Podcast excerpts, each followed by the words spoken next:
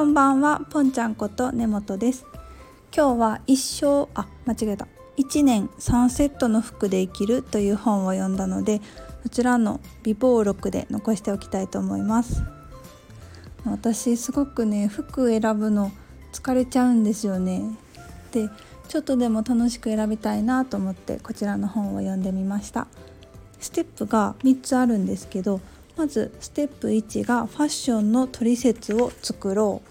ステップ2が試着 to do リストを作ろう。ステップ3が着ない服を決めるとなってます。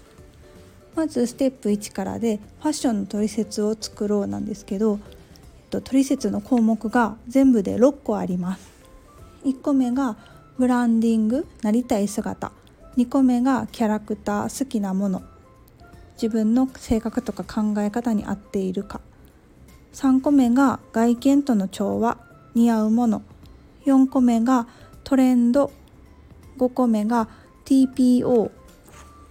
そして最後の6個目が機能心地よさです。これ自分なりに当てはめてみたんですけどまず1つ目のなりたい姿ブランディングっていうのがうんとたくさん上がったんですけどうん例えばね上品とか可愛いとかあとはちょっと知的インテリジェンスな感じとか軸がある自分の軸がある感じ。あとはあのね私なんかうんといいところのお嬢様が30歳になりましたみたいな。そういうのがあの理想なのでそういうのとかあとは新しいセルフイメージの愛されるとか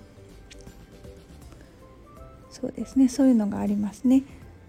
で2番目キャラクター好きなもの自分の性格考えに合っているっていうにことに関しては私は、えーと、無駄が嫌いとかミニマリスト少数精鋭が好きとかですね。で3番目外見との調和似合うものは、えーと、これ骨格診断とか顔タイプ診断とかを参考にして骨格はウェーブで顔タイプはソフトエレガント。でカラーはオータムかスプリングです。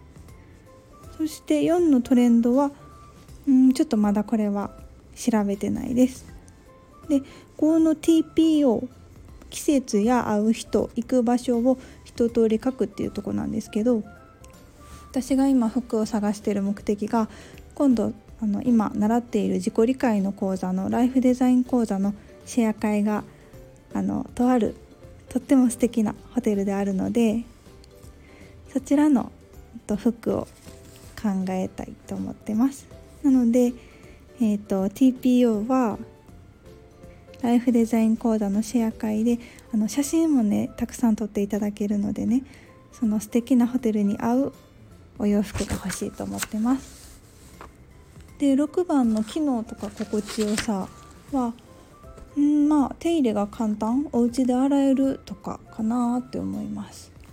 これでステップ1が完成しました。でステップ2なんですけどうんと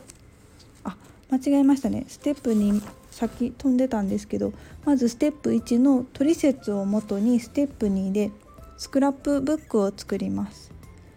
あの今やったらねスマホで好きな画像をたくさんスクショしてそれをファッションのフォルダに入れたりしたら簡単に作れますよね。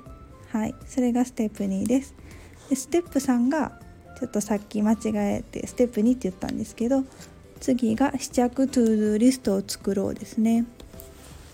これの作り方がね 4, 4つ4項目あってまず1つ目が4つ手順があって1つ目がブランドと商品リストを作る。2つ目が実際に試着して全身の写真とあとそのお洋服についてるタグ商品ナンバーとか書いてるやつですね。それを写真で撮影する。で3つ目がの試着した感想をメモする。で4つ目が比較見返して比較するになります。例えば、えー、1つ目のブランドと商品リストを作るっていうのを具体的に言うと例えばブランドはシャネル。で商品リストは靴とバッグみたいな感じで。で2つ目が、まあ、ブランドもの、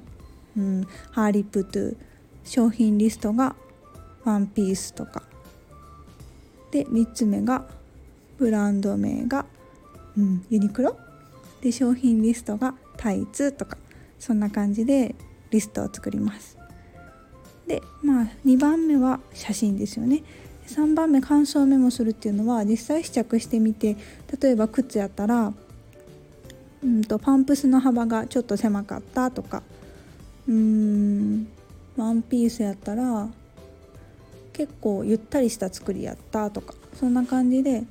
一言メモを書いていきます。それでステップ3が完成ですね。で最後、まあ、おまけみたいな感じなんですけど着ない服を決めるっていうのはあの服をね手放すタイミングがありますよね。その時に写真を撮って何で手放すかの理由をメモしておきます。でそれを実際に試着しに行く前に見返すと失敗を防げるっていうとこでした。例えばうんとニット？ニットのトップスを手放すってなったら、うん、デザインとか色は好きだったけど チクチクしてちょっとその機能面が気に入らなかったとかメモしたりそういう風にやっていくと自分だけのとびっきりのお気に入りのコーデが出来上がるよっていうことが書いてありました。